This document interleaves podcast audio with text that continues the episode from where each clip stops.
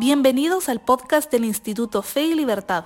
En este espacio conversamos con expertos y analizamos posturas sobre economía, religión, libertad y más. Bienvenidos a un nuevo episodio del podcast Fe y Libertad. Hoy me encuentro con Sebastián Landoni, amigo del Instituto Fe y Libertad y también editor invitado para el número de la revista sobre florecimiento humano, virtud y progreso. Hoy vamos a conversar sobre el artículo que Sebastián escribió para este número de la revista Bienvenido Sebastián, es un gusto tenerlo en Guatemala y en el Instituto Fe y Libertad. Qué amables, siempre tan amables. No, no puedo responder a tanta generosidad, no, no soy capaz. bueno, muchas gracias a usted por todo el trabajo que han hecho. Estamos muy emocionados de que la gente pueda leer esta revista que estamos preparando. Y para adentrarnos un poquito en el tema de florecimiento humano, eh, en su artículo usted menciona la importancia de vincular los procesos económicos eh, de creación de valor con fundamentos institucionales formales e informales. Creo que para muchas personas que nos escuchan esto podría sonar un poco a jerigonza. Entonces, ¿podría explicarnos un poquito a qué se refiere con eso? Claro, claro que creo que podría.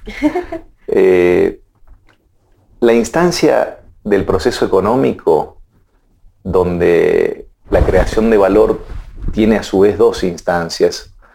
Primero creamos valor en los intercambios, donde entregamos algo que valoramos menos y recibimos algo a cambio que valoramos más. Ahí hay una diferencia de valor que ya implica un excedente, una ganancia derivada del comercio.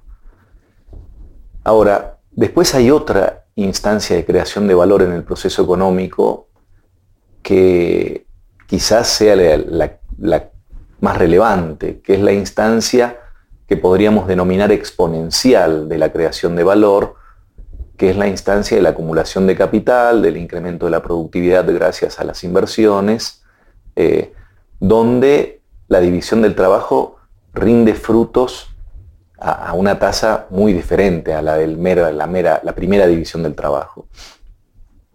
Por eso, eh, en el proceso económico es muy importante la idea de creación de valor, en el sentido de satisfacer más necesidades y aumentar el bienestar. Eh, ahora, esto que se puede explicar en, en, términos técnicos, como la división del trabajo y el comercio da lugar a que se incrementen los excedentes y se intercambien más bienes y se satisfagan más necesidades y se aumente el bienestar.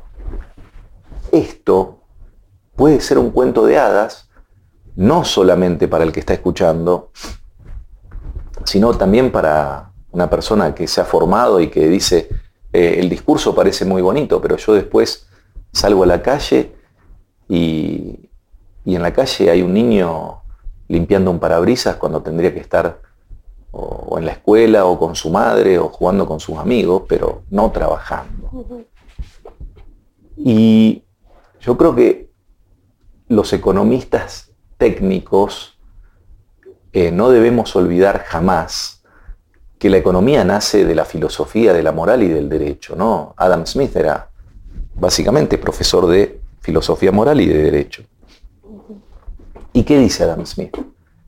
Ese cuentito de hadas eh, solamente deja de serlo y es realidad, se crea riqueza y vivimos mejor solamente con un conjunto de reglas, que Adam Smith eh, las, denomina en, en, su libro sobre los sentimientos morales, ¿no? La denomina las tres P de la justicia. ¿Cuáles son las, las tres reglas? Dice Smith. Bueno, el respeto a la persona, person, a la vida. El respeto a la propiedad, en inglés viene directo, eh, y el respeto a los contratos, promise.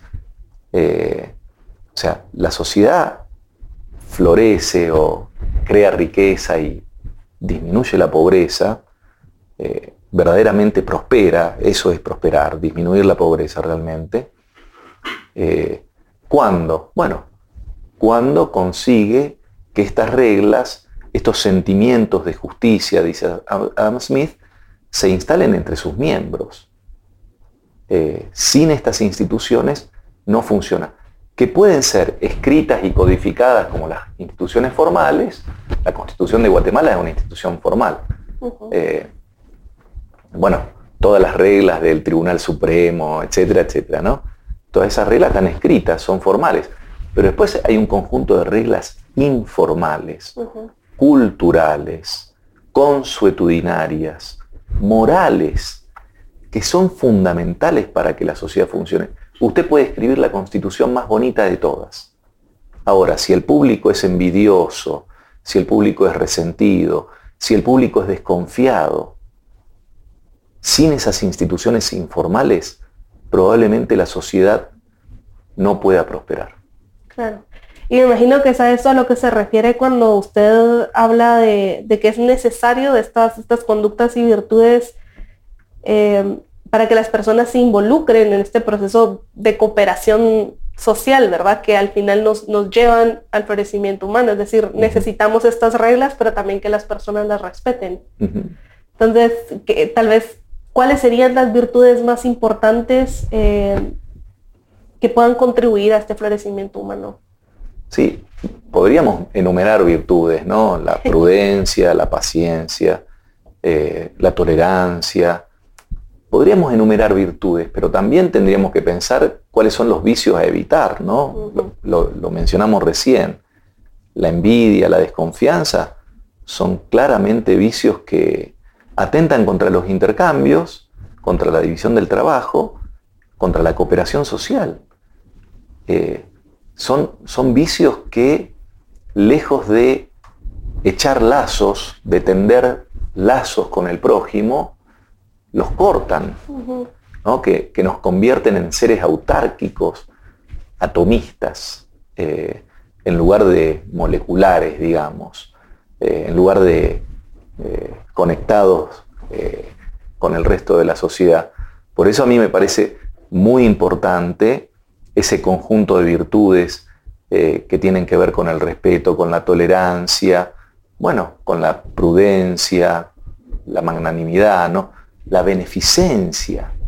Eh, yo creo que nos olvidamos una, una, lección fundamental de los economistas clásicos, sobre todo de Adam Smith, esto de si te ha ido bien en la vida, hace un esfuerzo por mirar al de al lado que no le está yendo tan bien, ¿no? Eh, haz el esfuerzo vos y no se lo pidas a un tercero, no se lo pidas al Estado, no se lo pidas a ningún otro vecino. Eh, yo creo que esas virtudes son fundamentales para construir eh, una persona molecular en el sentido de conectada, yo diría, más que económicamente con los demás, ¿no? conectada comunitariamente, por ahí afectivamente es demasiado, es demasiado. Smith no nos está diciendo queré al de al otro, dale una mano. Si, si, a vos te va a ir mejor si lo ves que al otro le va mejor. Eh, yo creo que por ahí va el camino de, esas virtudes que también son reglas informales, ¿no? No porque las virtudes lo que hacen es instalar conductas que se repiten regularmente. Esas son las reglas. Regla y regular comparten la raíz etimológica. Eh, o sea, eso es la institución, lo que se repite, lo que se practica permanentemente. Creo que es importante que usted esta, o sea, que rescate lo que, lo que han dicho estos pensadores, porque por mucho tiempo se cree que la, economía es números, duro, eh, dinero, explotación, ¿verdad? Y creo que las personas creen que no existe esa relación, que los economistas no toman en cuenta a las personas y, por ejemplo, las virtudes para, para hacer florecer a una, a una sociedad. No sé si usted conoce algún caso en el que se haya estudiado de qué forma, pues no sé si una sociedad virtuosa, pero sí que se hayan practicado las virtudes ha tenido un impacto positivo en, el, en el desarrollo de una economía, por ejemplo. Claro que sí, se hace y mucho, ¿no? Ahora recuerdo el caso de una economista joven, una chica Claudia Williamson, eh, bueno, que ha escrito sobre ciertos parámetros culturales, eh, donde, bueno, está la confianza, la autodeterminación personal, eh, bueno, eran cuatro, y los han medido, ¿no? Y, es muy interesante el estudio porque eh, ella muestra cuáles son los países más prósperos del planeta y donde se cumplen estas, estas eh, premisas culturales. Eh, no es broma cuando hablamos de la importancia de la cultura, ¿no? hay, hay, un libro, uh, ahora no me acuerdo el autor, pero se llama La cultura no es lo que importa, es lo que más importa. y en realidad yo podría traducirlo a mis palabras, las reglas son los que más importan, las reglas, las instituciones, como diría Douglas North, el Premio Nobel de Economía, ¿no? ¿Qué son las instituciones? Son las reglas del juego. ¿De qué juego? Las reglas del juego social, las reglas del juego de la, forma de vincularnos con los demás, más cooperativamente, más coordinadamente o menos. Quizás más violentamente, bueno, más predatoriamente, más extractivamente. Algo, bueno, que tiende a crear pobreza, ¿no? Lo contrario de, de lo que buscamos en la revista en este nuevo número sobre florecimiento humano, virtudes y progreso. Claro. ¿Diría usted entonces que tal vez el principal desafío para alcanzar este florecimiento humano y, este desarrollo económico es, es mayormente cultural? Sí, yo diría que sí. Eh, ¿Por qué es mayormente cultural? ¿Y por qué es tan difícil el desafío? Porque cambiar la cultura no es sencillo. Ya sabemos que cambia en periodos de tiempo larguísimos. Ahora están diciendo que las nuevas tecnologías podrían acelerar el cambio cultural. Pero cuando yo iba a la universidad hace 700 años, eh, ¿qué se decía? Que la cultura cambia en 100 años, 50 años. Ahora están diciendo que podríamos estar eh, arribando a, un, a una etapa en la historia humana donde se podría dar en 25 años, algunos dicen menos. A mí me cuesta creer eso, pero bueno, sí. ¿Por qué digo que es lo más importante la cultura? Porque usted puede cambiar las reglas escritas. Eh, usted puede invadir un país que cree que le va mal y le pone, le coloca la mejor constitución del planeta, ¿no? La constitución del respeto, de la tolerancia, la inclusión, la diversidad la mejor constitución que usted pueda creer. Ahora, si el público no se comporta acorde a esas reglas, o sea, si las costumbres van en contra, eh, yo por eso siento que lo importante es el cambio cultural, ¿no? Eh, siempre me viene a la mente el ejemplo de la caída del muro de Berlín y la destrucción de la Unión Soviética. Eh, ¿Qué pasó en Yugoslavia a partir del año 91? Yugoslavia es un país que se fraccionó en siete, seis, siete, ocho partes, no me acuerdo ahora. Podríamos hacer memoria. Pero cae el muro, se, desintegra la Unión Soviética y, y aparecen elementos culturales que estaban ocultos, odios religiosos, básicamente odios religiosos e históricos, que la represión comunista los tenía aplacados, pero culturalmente no se habían muerto. Las madres le decían a los niños cuando los criaban, mira, estos son católicos, musulmanes, ortodoxos, son gente mala, ¿no? tuvimos esa guerra en el año 1000. Y afloró cuando hubo un poquito de libertad, se mataron, murieron un millón de personas ahí. Hubo un famoso genocida que fue preso y estuvo en, el tribunal, juzgado en el Tribunal Internacional de Derechos Humanos, en La Haya. O sea, la cultura seguro que es fundamental. Si usted me pregunta cómo cambiarla, no voy a saber responder. Eso ya son otros 50 pesos, como decimos acá. Pero escuchándolo, me parece que a veces existe como una especie de círculo vicioso entre el florecimiento humano, entre las virtudes, por ejemplo, y, la pobreza. Creo que existe esta creencia de que una persona con menor ingreso económico, por ejemplo, tiene muchos más retos eh, al momento de formarse como persona, que es debatible, ¿verdad? Pero, por ejemplo, digamos que tiene necesidades básicas que son mucho más urgentes, entonces tiene menos tiempo, menos capacidad, menos recursos para invertir en, esa formación personal o profesional.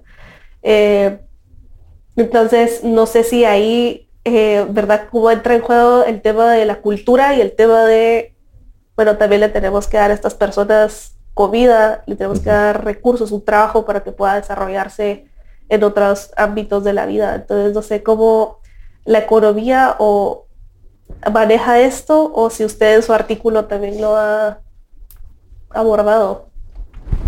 Entiendo que sí, que estás trabajado en el artículo, ¿no? Eh, que se piensa en ese conjunto de reglas que le permite a la actividad económica eh, crear oportunidades para los más vulnerables, ¿no? Yo no sé si le tenemos que dar comida. Eh, creo que hay que abrirle el espacio para que pueda participar del juego social. o sea, lo peor que le puede pasar a una sociedad es que sus reglas opriman a los que están en la situación más vulnerable, en la pobreza, y no pueden salir. O sea, que ciertamente los atrapa. No es que esas personas eligieron la pobreza como elegiría un místico en, cualquier religión donde hay mística, ¿no? Eh, creo que en las tres religiones principales monoteístas hay, hay místicos. Eh, no, esto no es eso. Acá el problema es que hay muchas personas que están atrapadas por el entramado institucional, cultural, eh, que viven en países donde hace cientos de años gobiernan, no sé, cuatro o cinco grupos de familias de políticos, empresarios, pseudoempresarios, falsos empresarios, ¿no? que son mercantilistas.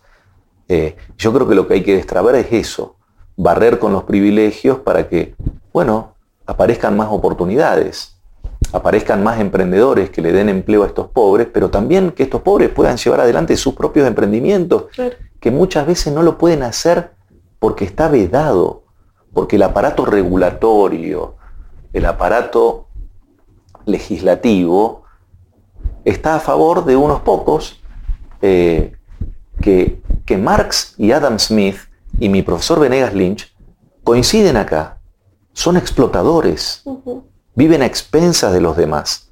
Mire lo que estamos diciendo, ¿no? Mire lo que estamos diciendo.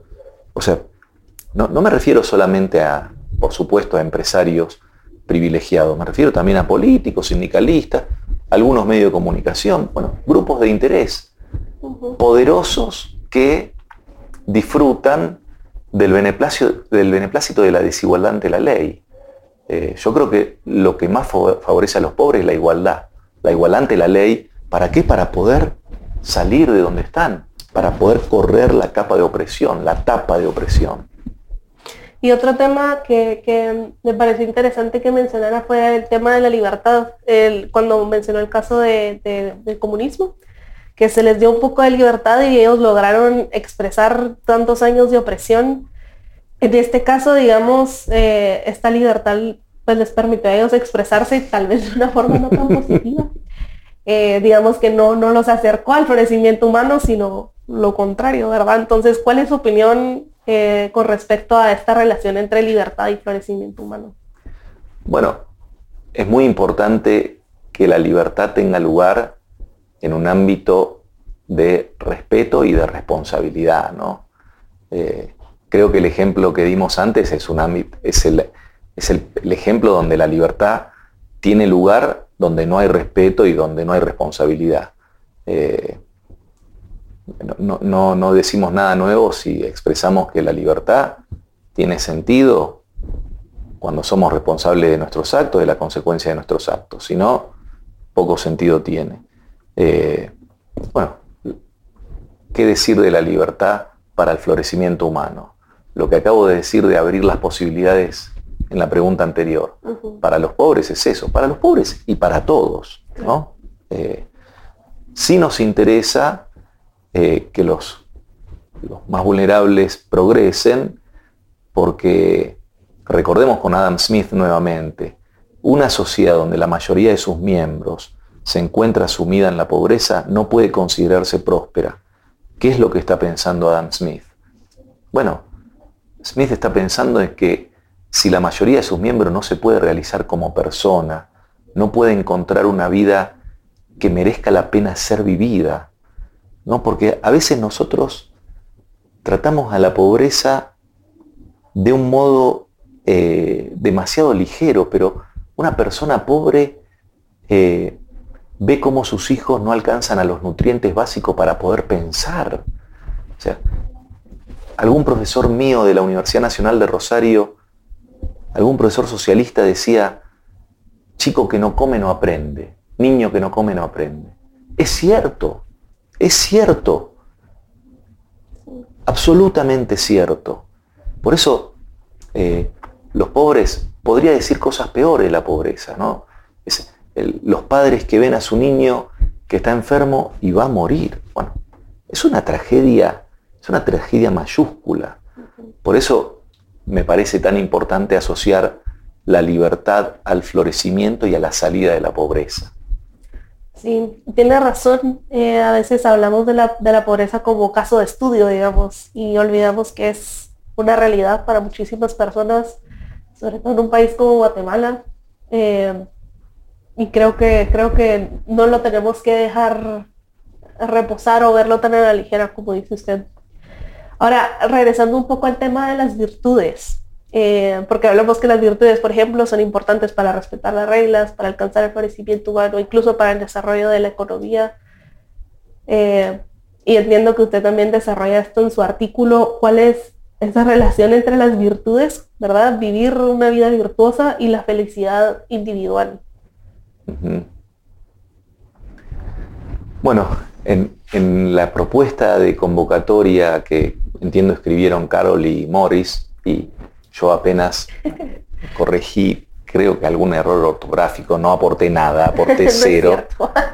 Eh, pero ellos trabajan la idea de florecimiento humano asociada eh, no simplemente al bienestar material y al, no sé, al consumo de hamburguesas o de, de tenis, zapatillas de 100 dólares, sino que lo asocian a esta idea aristotélica de eudaimonia, eh, que bien puede ser traducida como felicidad, pero a mí me gusta también pensarla como realización, ¿no? como alcance de una vida plena, de una vida donde eh, nos sentimos no solamente bien con nosotros mismos, sino con los demás, con los que nos toca convivir.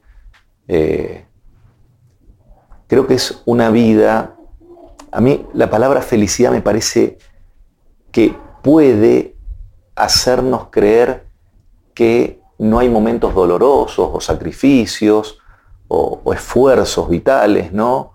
Eh, y la verdad que una vida eudaimónica incluye eso, entiendo yo. Eh, ¿Qué incluye? Bueno, la vida como es, eh, con esos momentos de, mayor tensión y de mayor fragilidad humana, pero bueno, también con la fortaleza necesaria para superarlo ¿no? y, para, y para avanzar. Eh, no sé si es una vida optimista, tampoco pesimista. ¿sí? Es, es una vida que se, que se vive con, con alegría cuando eh, nos encontramos satisfechos con nosotros mismos y con los que nos rodean, eh, porque podemos, insisto, cooperar eh, virtuosamente con los demás.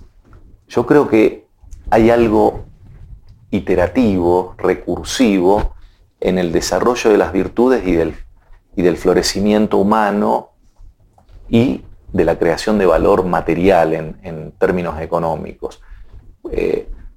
yo podría decir un poco con McCloskey que antes de que se dé el salto exponencial de la creación de riqueza, básicamente siglos XIX y XX, podríamos decir fines del siglo XIX, eh, perdón, fines del siglo XVIII, XIX y XX, los últimos 200 y pico de años, antes de que se dé esto que pasó en la humanidad los últimos 200 y pico de años, no sé, eh, la población se multiplicó por 13, la esperanza de vida por un número mayor a 2, menor a 3, eh, bueno, la disminución de, cantidad de enfermedades, eh, la mejor alimentación, el mejor vestido, todo esto que pasó en los que nos hace pensar en un mundo mucho mejor. Eh, yo creo que antes de pensar en ese crecimiento material hay que pensar en qué virtudes lo hicieron posible. Y yo creo que esas son las virtudes que mencionábamos antes y que, siempre es, digno tenerlas en cuenta. ¿no? El, el, respeto, la tolerancia, eh, la, prudencia, la beneficencia, la, templanza, ¿no? La templanza. Bueno, me, encantan las, virtudes que, se enseñan en las religiones, ¿no? No sé, ¿no? La fortaleza, la templanza. Bueno, me parece que sí, que vienen al caso. Eh, pero también me, parece importante eh, pensar que gran parte de esto tuvo que ver con un cambio en la forma de referirnos a aquellos que les va bien.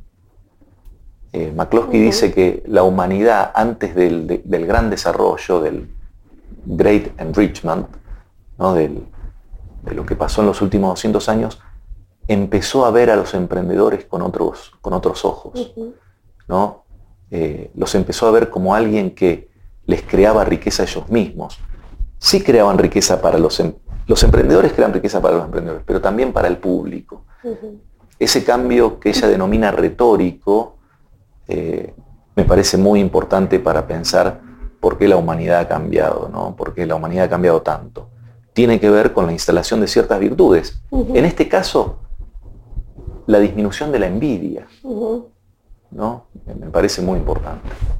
Qué, qué, importante eso que menciona, porque yo creo que aquí en Guatemala todavía existe, por ejemplo, esta mentalidad de que el empresario es explotador, es eh, ladrón, y pues que habrá casos, habrá casos, pero eh, sí que genera riqueza, genera empleo y esta oportunidad de desarrollo. Y creo que si no se cambia esa mentalidad podría pasar lo que, lo que nos mencionaba usted, cuando las personas logren eh, tal vez estabilizarse un poco más, ese resentimiento podría tener resultados negativos en, en la sociedad, ¿verdad? Más pugnas internas. Es una tragedia que miremos a los empresarios como factores negativos del desarrollo, eh, pero también es entendible. Es entendible en los países donde imperan privilegios legales, ¿no? donde impera la desigualdad ante la ley a favor de ciertos grupos empresariales. Eh, me preocupa porque está, hay cantidad de emprendedores en nuestros países, en América Latina, en Guatemala, eh, que son verdaderos emprendedores competitivos, que eh, no tienen privilegios, no conocen al ministro, no conocen al, juez, al diputado, o sea, que no tienen cuello, dicen en Guatemala, que no tienen acomodo, eh, bueno, y hay palabras peores, pero no voy a decir acá. Eh, y bueno, es, es, una tragedia que los, los que brindan el mal ejemplo dejen la imagen definitiva. Yo creo que hay que separar, ¿no? Hay que reconocer que el 90, 90 y pico por ciento de los emprendedores son gente honesta, trabajadora, eh, muchos de ellos crean empleo. Lamentablemente en Guatemala hay un porcentaje altísimo de emprendedores que son autoempleados, que son emprendedores por necesidad según el Global Entrepreneurship Monitor. Y bueno, nadie va a hablar mal de esos emprendedores, son gente maravillosa, son trabajadores, pero bueno, no crean más empleo. Eh, necesitamos más emprendedores seguros como esto, como los autoempleados y como los que crean empleo en el ámbito de la igualdad ante la ley. Para entenderlo, eh, un empresario es competitivo cuando impera la igualdad ante la ley. Un empresario con privilegios es un empresario que se aprovecha de la desigualdad ante la ley. Por eso competencia es a igualdad ante la ley como monopolio es a desigualdad ante la ley. Yo creo que eso serviría para pensar que hay muchos buenos ejemplos entre los emprendedores. Totalmente de acuerdo. Para cerrar, yo creo que es la pregunta tal vez más difícil que le voy a hacer porque es la que todo el mundo se hace. Eh, ¿qué hacemos ahora? ¿Cómo podemos poner todo esto en práctica, eh, tanto a nivel institucional como a nivel personal? ¿Cómo logramos eh, crear o promover una sociedad virtuosa que nos permita alcanzar ese florecimiento humano? Actuemos como personas dignas y responsables. Que nuestros actos sean el mejor ejemplo para los demás. lo peor que podemos hacer es ponernos a pontificar sobre lo que tienen que hacer los demás cuando nosotros somos reverendos hijos de una mala madre. O sea, lo mejor que podemos hacer es trabajar como buenas personas, ¿no? actuar como buenas personas. Eh, y por supuesto trabajo duro también, ¿no? Es, importante eso. Eh, pero a mí me molesta mucho venir a decir acá, mire usted, levántese temprano. Eh, ni siquiera, también me molesta decir, mire lo que hago yo, lo único que falta es que miren lo que hago yo, que soy nadie, ¿no? yo creo que lo mejor que podemos hacer es brindar un buen ejemplo, esforzarnos, sacrificarnos, contribuir con las causas decentes, en toda la, eh, siempre que podamos dar una mano hay que estar a disposición, pero mire lo que ha pasado aquí. He empezado a contradecirme, dije que no iba a pontificar, no pontifiquemos.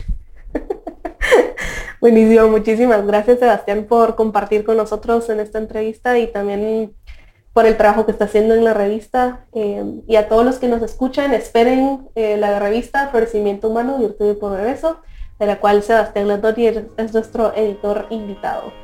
Para más información sobre el Instituto Fe y Libertad pueden ir a www.feylibertad.org y seguirnos en nuestras redes sociales. Muchas gracias y hasta la próxima.